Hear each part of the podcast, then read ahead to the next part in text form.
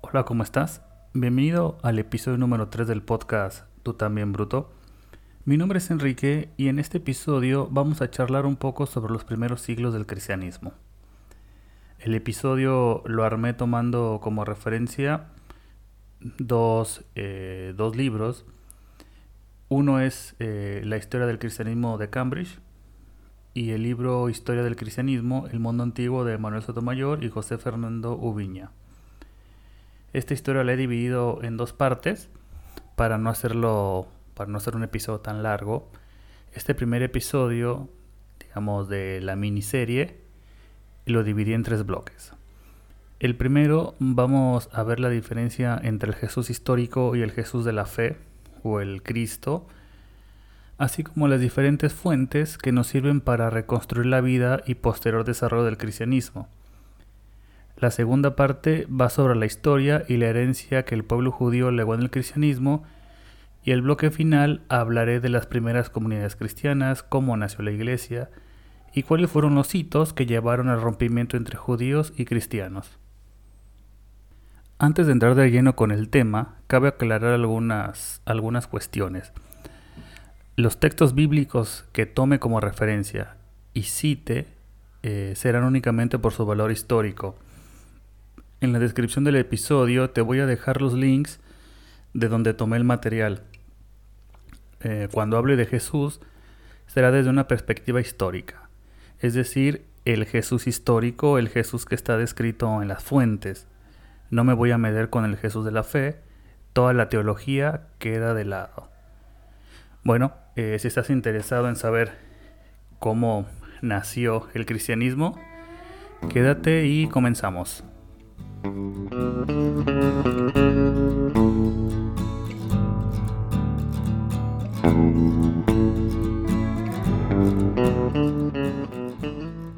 En este primer bloque te voy a contar cuáles son las fuentes en las que encontramos referencias sobre la vida y obra de Jesús. Durante la mayor parte de la historia del cristianismo siempre existió un único Jesús, el de la fe, el de los milagros, el Cristo Redentor. En el siglo XVII se hace el primer planteo sobre la diferencia entre el Jesús histórico y el Cristo de la Iglesia, y hasta entrado el siglo XIX se comenzó con una reconstrucción crítica del personaje. La imagen de Jesús se construyó a través de los diversos escritos que nos han legado sus seguidores, el Nuevo Testamento, los Evangelios apócrifos y algunas fuentes o testimonios romanos y judíos. En el Nuevo Testamento vemos la imagen de Jesús proyectada por sus discípulos, más que la imagen del mismo Jesús. El Nuevo Testamento se compone de las 12 cartas de Pablo, por ejemplo los romanos, los corintios, y los evangelios de Marcos, Mateos, Lucas y Juan. Vamos a hablar un poquito de, de la composición del Nuevo Testamento con referencia a la reconstrucción de Jesús y con referencia a la construcción del cristianismo. Pablo eh, no nos ofrece mucha información sobre Jesús, más bien pretende establecer ciertas pautas de comportamiento que deben seguir los primeros cristianos. Para conocer sobre Jesús, debemos ahondar en los evangelios de Marcos, Mateo, Juan o Lucas, ya que estos recogen las fuentes primarias, tanto orales como escritas, y recorren el camino del nacimiento, predicación, muerte y resurrección. Vamos a ver que los diferentes evangelios nos presentan a un Jesús distinto. Marcos nos pone de manifiesto a un Jesús como el Mesías, al Hijo de Dios. En sus evangelios eh, podemos ver las discusiones con los fariseos, los milagros, las primeras eh, curaciones y los discípulos. Por otro lado, Mateo se enmarca en un contexto judío-cristiano preocupado por la ruptura con el judaísmo ante la radicalización de algunos profetas como Pablo. Hago un breve paréntesis para explicar esto de, de marco o de contexto judío-cristiano. Debemos recordar que el cristianismo primitivo en un principio era una secta, una secta judía. pretendía seguir el camino dentro del judaísmo y no formar una, nueva religión. Y en este contexto, al morir Jesús, se forman distintas corrientes o ramas dentro del cristianismo. Algunas pretendían seguir con el judaísmo, otras querían romper, y ambas influyeron en los evangelios, como es en el caso de Mateo.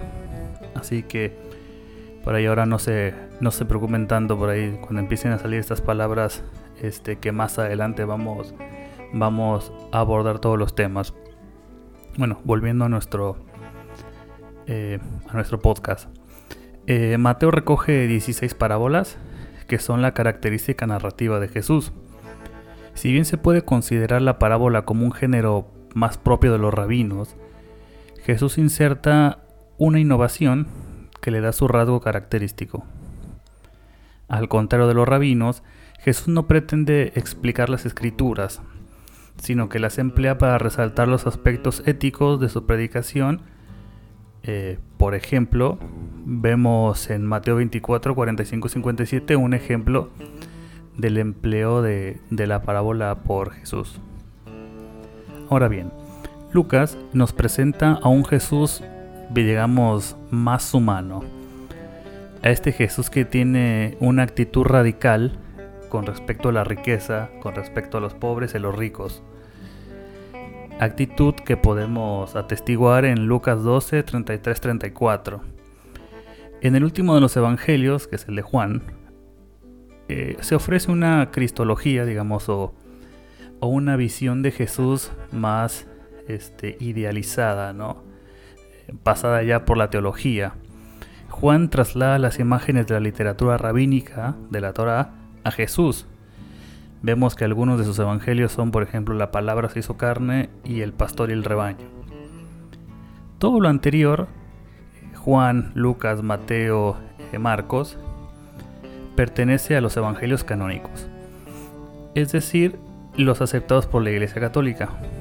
Pero también hay estos evangelios que se les llama los apócrifos, que podemos destacar, por ejemplo, el Evangelio de Tomás, que incluye 114 dichos de Jesús. Voy a hacer otra aclaración en este podcast y el que sigue. Eh, vamos a hablar únicamente de los evangelios canónicos, los que podemos encontrar en el Nuevo Testamento.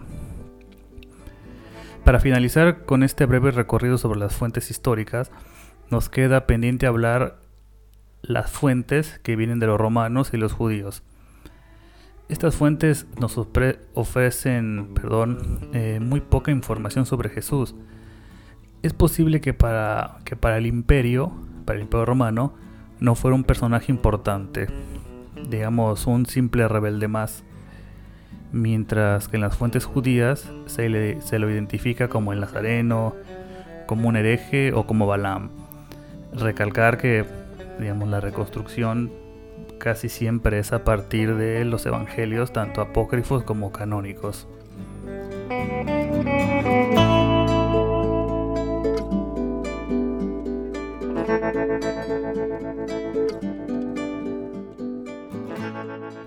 Ahora bien, otro elemento importante que no podemos dejar de lado antes de empezar a hablar de iglesia o de religión es la herencia que dejó el judaísmo en el cristianismo primitivo. Antes de entrar de lleno con el desarrollo de las primeras iglesias, repasaremos muy brevemente la historia del judaísmo para comprender mejor el impacto posterior de la figura de Jesús. Si bien la historia del judaísmo abarca desde el siglo XIII a.C. con el éxodo de Egipto, podemos empezar por la monarquía unificada, después el exilio, el dominio persa, el dominio griego y el dominio romano. El reino de Israel como monarquía unificada abarca desde el 1047 al 930 a.C. En estos 117 años, eh, Saúl unifica las tribus dispersas, el rey David expande el reino y Jerusalén se convierte en la capital del reino de David o del reino de Israel, y Salomón construye el primer templo de Jerusalén. A la muerte de Salomón, el reino se divide en dos, Judea en el sur e Israel en el norte. La primera época que vamos a tratar en esta muy brevísima historia del judaísmo es la de la este, conquista por Babilonia que va del 586 eh, al 538. Entonces, hacia el 586, Judea es conquistada por Babilonia, lo que lleva al exilio de la comunidad sacerdotal intelectual judía. El exilio se ve como una época de trascendencia religiosa muy importante que recae en la figura de Ezequiel y de Isaías. Eh, en primer lugar, Ezequiel trae consigo un mensaje de renovación. Llama a recuperar la antigua vida y unión entre los pueblos del norte y del sur. En Ezequiel 3406 eh, hay una clara referencia al exilio. Dice este versículo dice: Mi rebaño se dispersó por las montañas y colinas. El resto está disperso por todo el país y nadie se preocupa o sale en su búsqueda. Esto es Antiguo Testamento. Eh, como vamos a ver más adelante, casi al final, el canon bíblico eh, se, se estructuró a partir de algunos textos judíos que hacen el Antiguo Testamento y los Evangelios y estas cartas paulinas del Nuevo Testamento. Así que bueno, eh, continuamos. Por otro lado, Isaías marca el paso del enoteísmo al monoteísmo. A partir de Isaías, el pueblo de Israel tendrá claro que otros dioses no existen y que no valen los ídolos. Isaías 40, 19, 26 nos da, digamos, pautas para ver cómo, cómo se empieza a estructurar esta, esta imagen de un Dios único. Un texto esencial para los cristianos posteriores sería el Isaías 53, que es el poema del siervo del Señor, en el cual los primeros cristianos ven de alguna manera la explicación de la pasión de Jesús. El versículo 8 de este poema nos viene bien como ejemplo. Fue detenido, enjuiciado y eliminado. ¿Y quién ha pensado en su suerte? Pues ha sido arrancado del mundo de los vivos y herido de muerte por los crímenes de su pueblo. En resumen, el mensaje de estos profetas giraba en torno a la promesa de un rey, un nuevo David y la esperanza puesta en un Mesías. Pretende provocar reflexiones sobre el exilio a los que se fueron sujetos, digamos, el pueblo de Israel. El exilio termina con la época persa, que va del 538 al 333 a.C., en la en la cual muchos judíos retornan de Babilonia.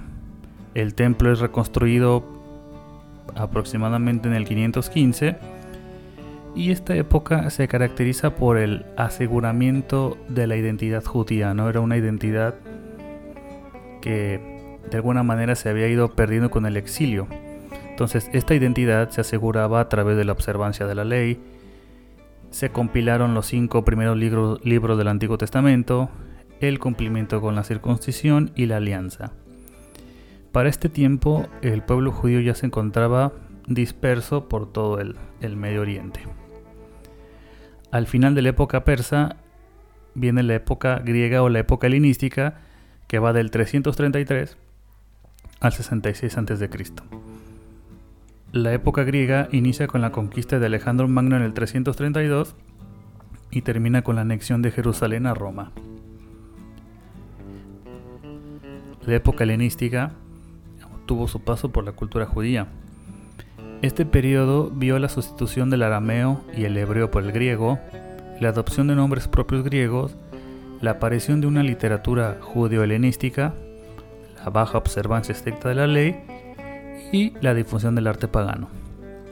El periodo griego está marcado por la rebelión de los macabeos contra Antíoco, rey que proponía helenizar por completo Jerusalén. Ya para el 167 a.C. prohíbe la práctica de la religión e introduce el culto a Zeus Olimpo. Sin embargo, la revuelta es más un conflicto entre una fracción judía que está a favor de la helenización contra otro que se opone a la helenización y están a favor de la observancia estricta de la ley.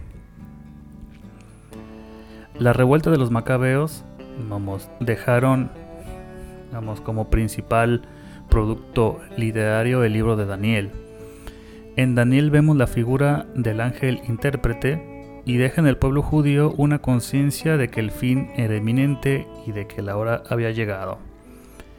Es una obra de gran interés para los primeros cristianos. Por ejemplo, en Daniel 12:13 se deja ver ya la imagen del Hijo de Dios y la resurrección, que serán muy importantes una vez que, eh, que Jesús es crucificado. A la vez, la revuelta de los macabeos fueron un estímulo para la proliferación de ideas mesiánicas. Para algunos, los macabeos cumplieron con las promesas hechas a David, y para otros, como los fariseos, no. Estos afirmaban que el verdadero rey de Israel estaba por venir. La última etapa que vamos a ver con respecto a esta breve historia del pueblo judío marcada por las dominaciones de, otros imperios es el dominio romano. Todas estas tensiones internas y todas estas revueltas terminan con la intervención de Roma a través de Pompeyo. Entonces, una vez que entra Pompeyo en el 63 a.C., se anexiona Palestina a la provincia de Roma de Siria.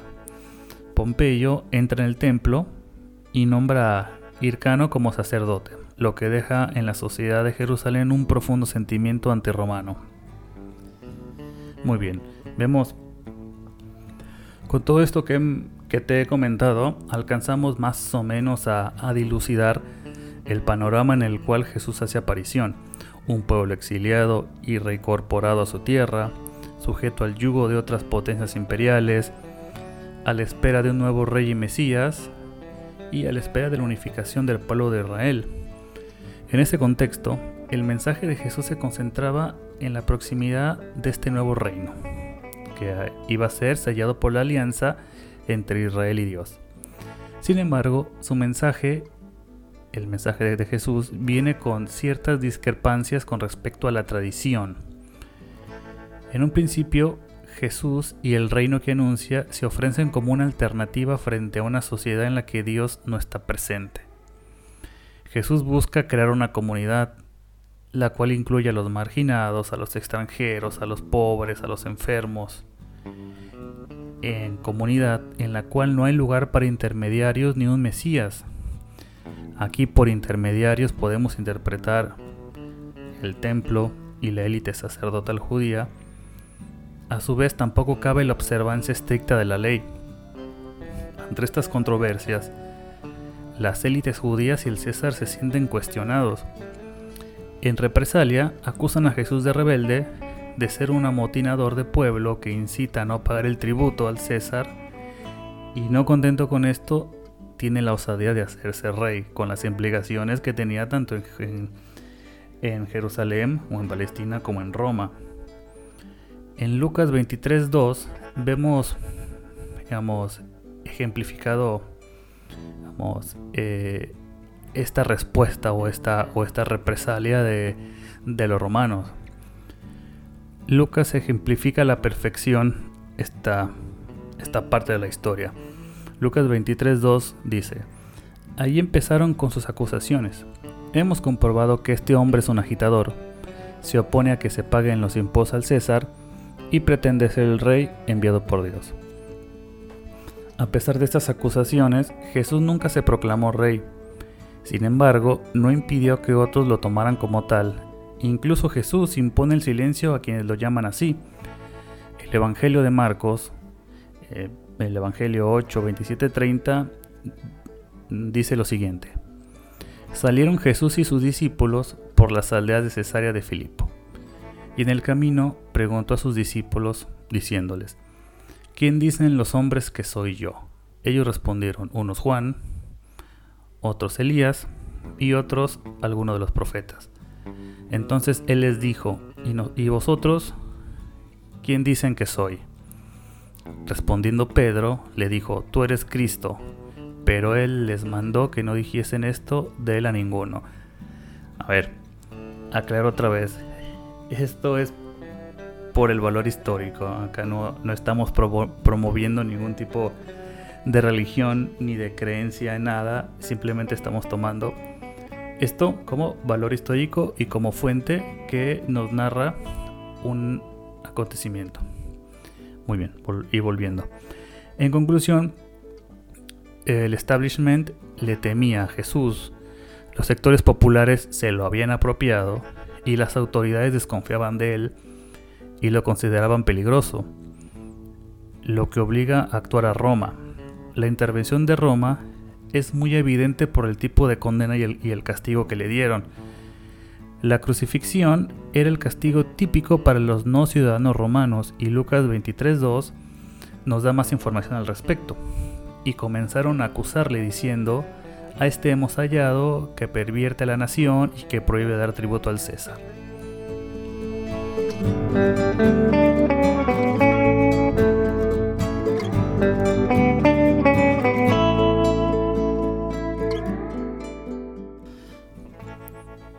Los dos primeros bloques del episodio nos dan una, una base para, para poder entender eh, el contexto en el cual vivió Jesús de Nazaret, así como para comprender cuáles fueron los procesos que llevaron a la, a la ruptura del cristianismo con el judaísmo, que dieron como resultado una nueva, una, nueva religión.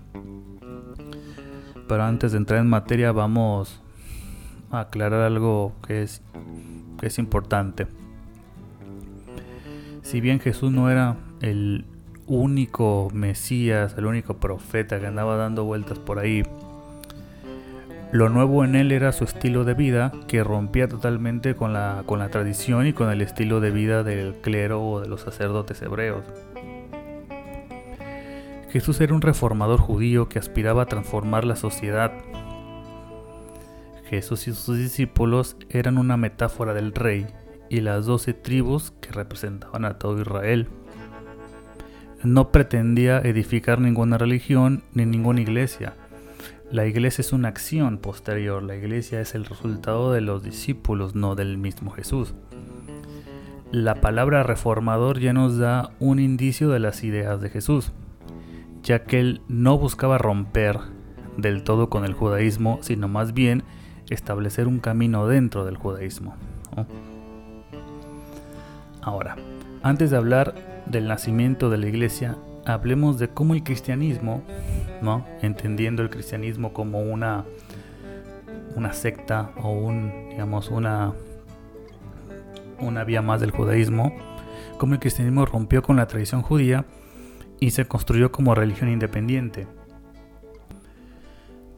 Este rompimiento tiene su base en las distintas discrepancias que tenían los cristianos o los primeros cristianos con respecto al judaísmo, que, digamos, eh, podemos englobarlas en, en las diferencias que tenían con respecto al mensaje del reino de Dios, eh, su visión sobre las misiones hacia la población gentil o la población que no era judía, la observancia de la ley, el sacerdocio y el templo. Estas últimas tres resultan sumamente importantes eh, para la expansión y la, y la toma de conciencia de, de las primeras comunidades cristianas. Pero empecemos por el cambio de mensaje y las misiones gentiles. El cambio de mensaje se centró en considerar al reino de Cristo como el nuevo reino de Dios y en establecer una filiación divina entre Jesús y su Padre, que finalmente fue su Padre el que lo resucitó. Con respecto a las misiones, la población gentil, bueno, eran eh, la población no judía, la que no pertenece al pueblo elegido y no eran religión judía. Este tipo de misiones presuponen un punto de partida para la creación de comunidades fuera de Israel. En las primeras misiones hay dos personajes que son muy importantes. Primero está Pablo, que se considera el apóstol de los gentiles, quien inicia, sus viajes en, en Antioquia, después en Galacia, Filipos y Atenas y termina en Roma en el año 67 después de Cristo. El otro personaje es Santiago, quien asumió, dirigió y controló la expansión dentro del Imperio Romano, primero en las fronteras de Israel, después siguió por Antioquía, Siria y Cilicia. La ruptura con el templo y el sacerdocio cobran sentido con la caída del templo de Jerusalén eh, en el marco de la Primera Guerra Judía. Por otro lado, la caída del templo fue un claro mensaje para los cristianos, pues en esta destrucción vieron la superioridad de Jesús y de la resurrección, ¿no? con respecto a, a las antiguas tradiciones este, judías. El sacerdocio fue perdiendo su base social debido en parte a su corrupción e ilegitimidad. Los cristianos, al dejar atrás el templo y el sacerdocio, abrían paso a la comunidad como morada de Dios y alternativa al templo destruido. Como los cristianos ya no esperaban ningún Mesías, no había lugar para el sacerdocio. Eh, Jesús deja sin vigor el sacerdocio en pro de la igualdad de los miembros de la comunidad, donde todos podían ser considerados sacerdotes y no solo una élite la comunidad era el sacerdote y a la vez era el templo, era la morada de Dios. Y las casas privadas ahora eran los lugares de la reunión, donde no existía, por ahora, un poder sacerdotal o una élite que dirigiera y controlara e interpretara, digamos, el mensaje o la palabra de Jesús. Esta doble rotura entre el templo y el sacerdote, llevó el cristianismo a desacralizar los ritos, el culto y el santuario. El cristianismo primitivo, a través del bautismo y la Eucaristía, estableció nuevas formas de entender el sacerdocio, el culto y el templo, ya que para la conversión solo se les pedía que reconocieran a Cristo y que recibieran el bautismo, proceso en el cual el aspirante era instruido, debía someterse a unos días de, abstinencia, de oración y de, y de ayuno, y este proceso finalizaba con la Eucaristía, que en un principio era una comida más cultural, era una comida, digamos, cultural, de fraternidad de la comunidad, en donde se rememoraba la muerte y resurrección de Jesús, se llevaba a cabo los domingos y tenía como principal eh, función o principal característica es dotar de cohesión, cohesión, perdón, y una formación religiosa y moral a, a todos los fieles. El libro de los Hechos narra un episodio singular con respecto a las primeras Eucaristías y pone de manifiesto esta, digamos, esta tensión entre el templo y las casas y cómo se, el templo ahora eran visualizadas como las casas de, de cada uno de los elementos de la comunidad. Hechos 2.47 dice, y perseverando unánimes cada día en el templo, y partiendo el pan en las casas, comían juntos con alegría y sencillez de corazón. Otro de los cambios importantes del cristianismo con relación al judaísmo fue su visión de la ley, de la Torah. Jesús relativizó su interpretación, criticando la interpretación oficial. Veía la ley como un instrumento de opresión por sus interpretaciones rigoristas y esta posición de reinterpretación de la ley en la que Jesús era un poco laxo, digamos, él llamaba a una interpretación de la ley de acuerdo, digamos, al contexto, de acuerdo al hombre.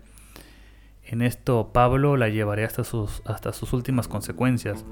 Si Jesús era un reformador, reformador, importante la palabra, Pablo era un revolucionario.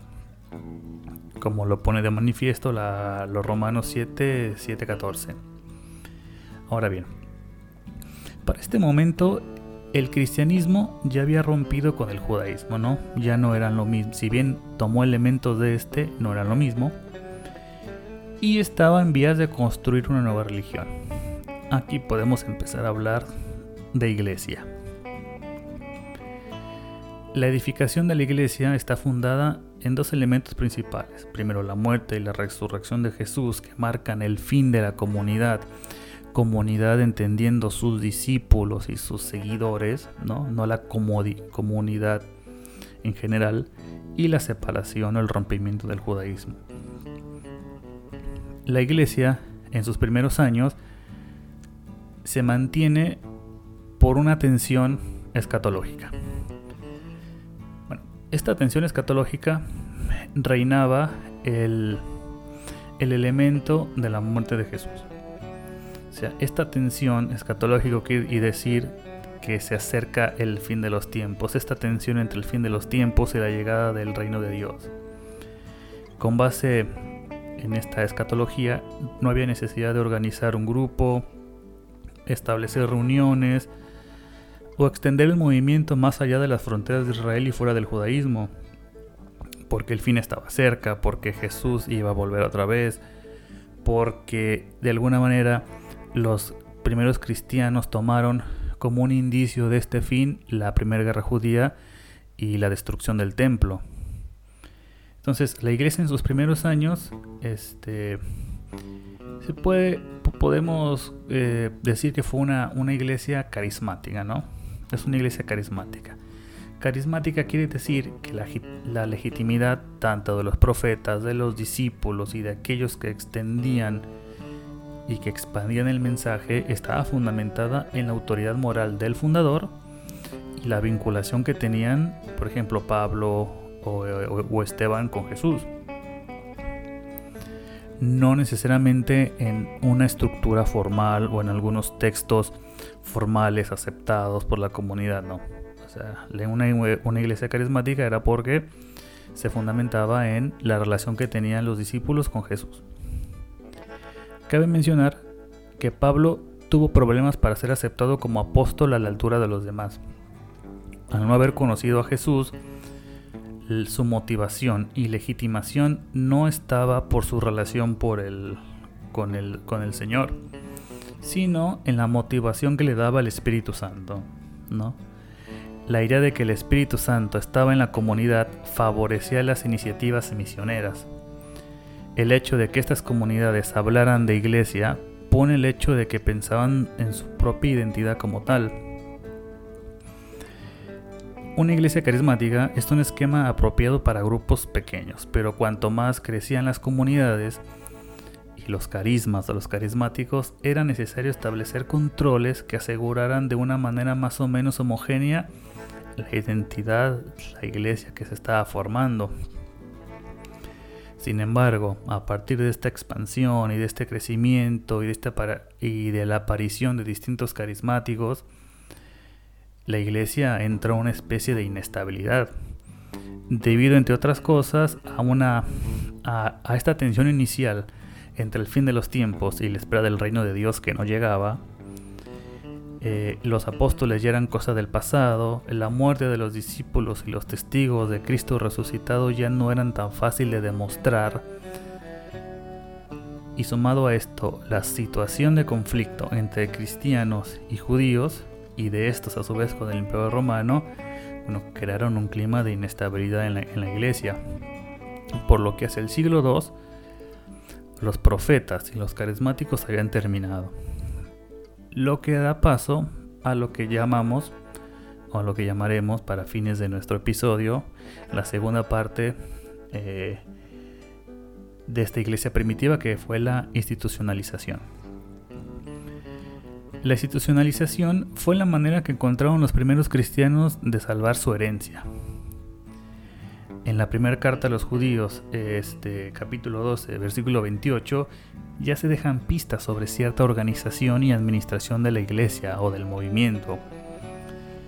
Dice, y aún nos puso Dios en la iglesia, primeramente apóstoles, luego profetas, los terceros maestros, luego los que hacen milagros, después los que sanan, los que ayudan, los que administran, los que tienen don de lengua.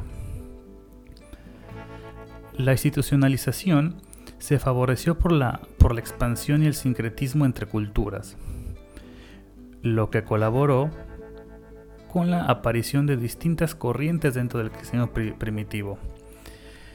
A ver, estas corrientes son muy importantes porque a partir de estas principales tres corrientes que vamos a ver ahora, este, establecieron ciertas pautas de organización, de administración y a su vez, no menos importante, influenciaron el Nuevo Testamento. ¿no?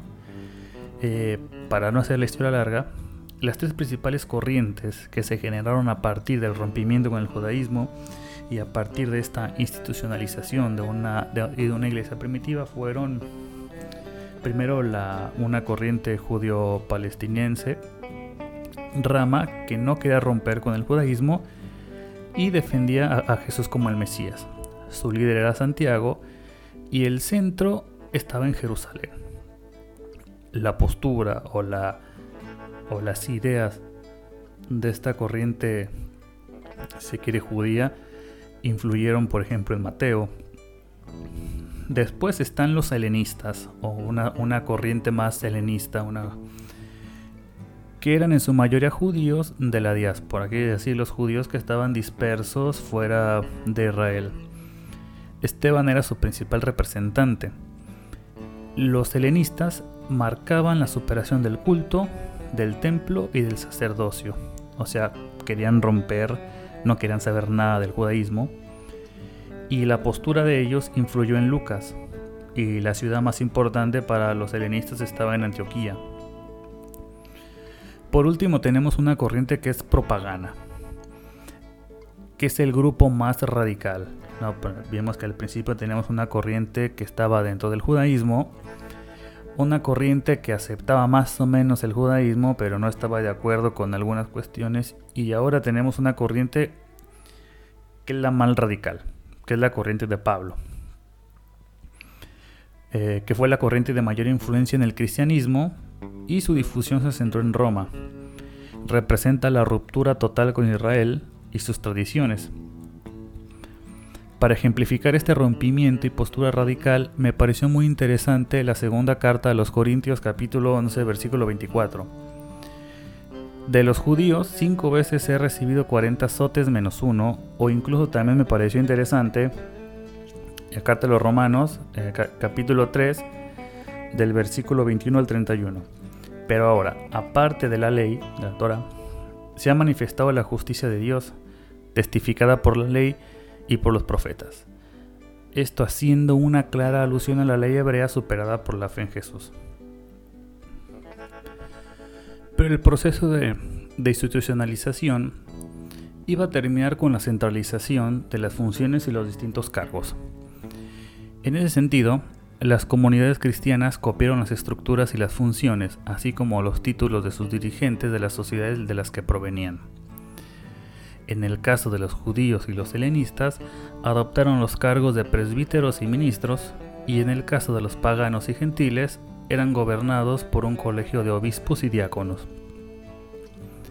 Sin embargo, esta doble estructura obispo-presbítero resultará inviable a largo plazo, por lo que en el último cuarto del siglo I el ministerio unió a los obispos, a los presbíteros y a los diáconos. Para este entonces, el centro de, gravedad ya no era la comunidad, sino, los ministros. Y para fines del siglo II, a esta unificación de estructuras se sumó la acumulación de cargos y funciones. Los obispos empezaron a reclamar para sí el título de maestro de la fe, reivindicaron el control sobre los maestros, sus enseñanzas y sobre las escrituras y su interpretación, y cristaliza esta triada obispo, presbítero, diácono.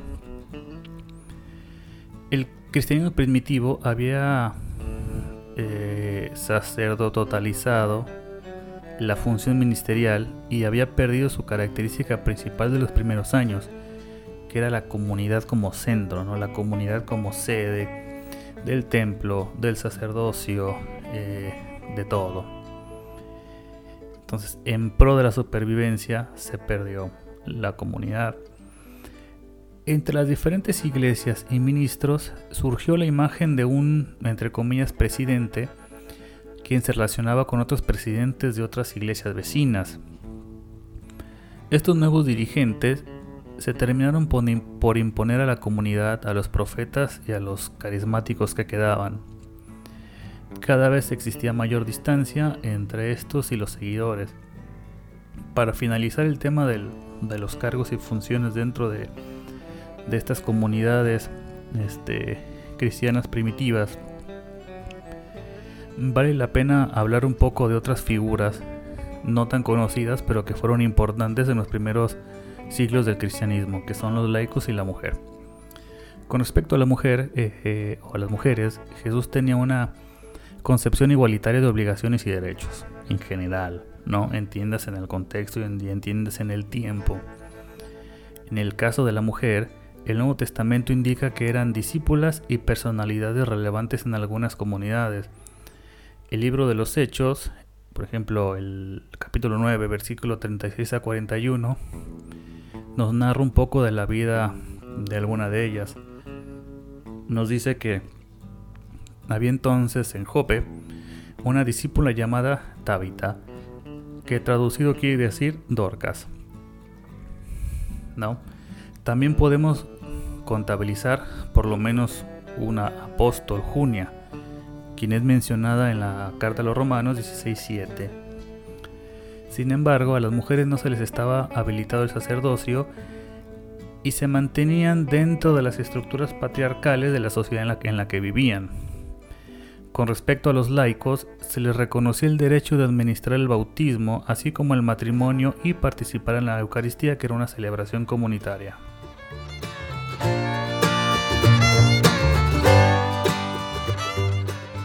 Podemos concluir con este episodio que la historia del pueblo judío jugó un papel muy importante en la resonancia del mensaje de Jesús en la sociedad hebrea de su época.